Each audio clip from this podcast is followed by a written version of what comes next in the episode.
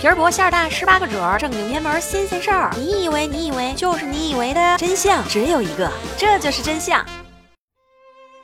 这里是由喜马拉雅独家出品的《这就是真相》，我是梅花六，欢迎大家。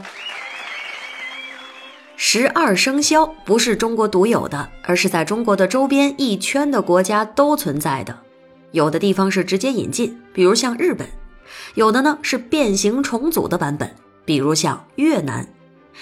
在这些国家里，十二生肖仍然发挥着传统佳节吉祥物的作用。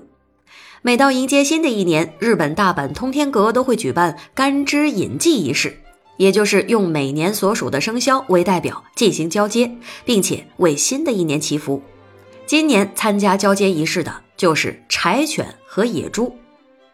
那今天我们就来看看那些变形版的十二生肖。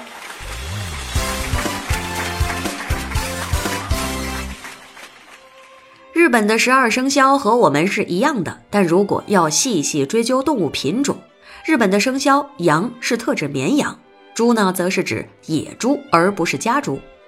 他们的交接仪式固然很有趣，不过这也产生了一个问题：遇到龙年该怎么办？在交接仪式上，因为找不到活生生的真龙，所以日本人改用海马来代替，因为海马在日语当中的称呼就是龙的私生子。我们所熟知的十二生肖到底源自于哪里？各家众说纷纭。有人主张游牧民族，有人主张源自于佛教，有人认为是五帝之首的黄帝创立，也有其他的各种故事在民间广为流传。虽然来源不可考，但无可否认的是，十二生肖不止影响到我国各个民族，甚至传播到亚洲各地。然而，除了韩国、朝鲜、台湾和新加坡是完全一样之外，十二生肖的动物传到其他地方都会有所不同。就像前面提到的，日本就是品种上的不同；而在柬埔寨，虽然生肖的代表动物一样，但是顺序不一样。他们的生肖第一个是牛，最后才是老鼠。而且柬埔寨不是以出生年来配对生肖，而是以一个星期七天来轮替的。更多的时候，生肖会因为各地的代表性动物或者是宗教神话而有所不同。举例来说，国内许多少数民族就有自己的十二生肖，比方说藏族生肖和汉族的生肖大致一样，但是细究其中，牛是黄牛，不能是高原牦牛；羊是绵羊，不能是山羊；而在有些地方，鸡会变成乌鸦。十二生肖在其他的民族里面也是变化多多。除了国内少数民族之外，亚洲其他的国家，例如越南的十二生肖当中，兔年改为了猫年，牛则是水牛而不是黄牛。那为什么兔子会变成猫呢？有三种说法：一是当时越南没有兔子，所以用猫来代替；二是比起兔子，越南人更喜欢猫，并且猫在越南有小虎之称，因此越南人认为有老虎那就应该有猫，也因此猫排在老虎的后面。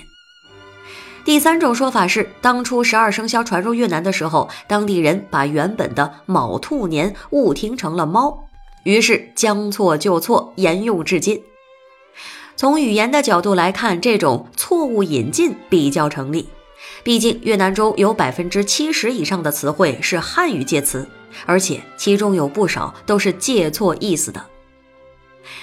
再来看看泰国，在泰国生肖是由蛇开始。再把龙改为纳迦，蛇、马、羊、猴、鸡、狗、猪、鼠、牛、虎、兔，纳迦。纳迦是印度神话中的蛇神，但是因为它长得龙头蛇身，所以在佛教当中被译为龙。而在亚洲，泰国受佛教影响比较深，所以就沿用了纳迦等于龙族的概念。印度的生肖有两种算法。其中一个是对应印度十二要叉大将坐骑的十二生肖，分别是鼠、牛、狮、兔、蟒蛇、龙、马、羊、猴、金翅鸟、狗、猪。古人创立十二生肖，搭配的是十二地支，除了纪年，还可以纪月、纪日、纪时。也因此，当生肖传到各地的时候，会因为当地计算时间的方式不同而有所改变。印度灵魂学衍生出的三十六生肖就是一个例子。他们将一天二十四个小时再细分成三个时段，对应的动物也就多了。根据记载，三十六生肖曾经在隋朝的时候大为流行。除了汉文化演变的十二生肖之外，其他的地方也有自己的一套计算方式。例如，按照星期来配对生肖的缅甸，缅甸人根据自己出生在星期几来确定自己的生肖，这也代表他们每个星期都会过一次生日。在缅甸，星期一属虎，星期二属狮。星期三上午属有牙象，星期三下午属无牙象，星期四属鼠，星期五属天竺鼠，星期六属纳加龙，星期天属金翅鸟。同为四大古文明的巴比伦和埃及文化都有着类似的生肖概念，但究竟是不是由中国十二生肖演变的，一直都在争议。古埃及人属于多神信仰，而且埃及某些神可以用动物来象征。不过长相多半是人身动物头。另外，一般提到西方，大家都会想到的是十二星座，但其实还是有用动物来表示的。例如，美国原住民，美国原住民与大自然的关系十分的密切，他们相信一个人的人格特质会因为出生的时间所代表的动物而有不同。还有古代欧洲的凯尔特人，凯尔特人的传统至今还保留着。包含地区有现在的爱尔兰、苏格兰、威尔斯、康沃尔郡、曼岛和布列塔尼。